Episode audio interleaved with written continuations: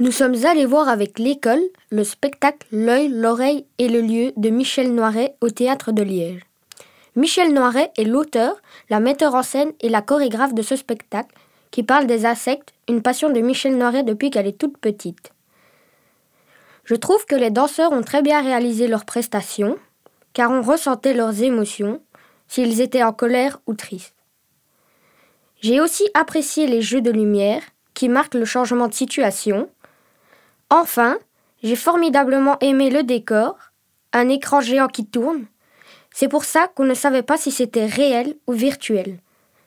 En conclusion, je vous conseille ce spectacle. Théâtre de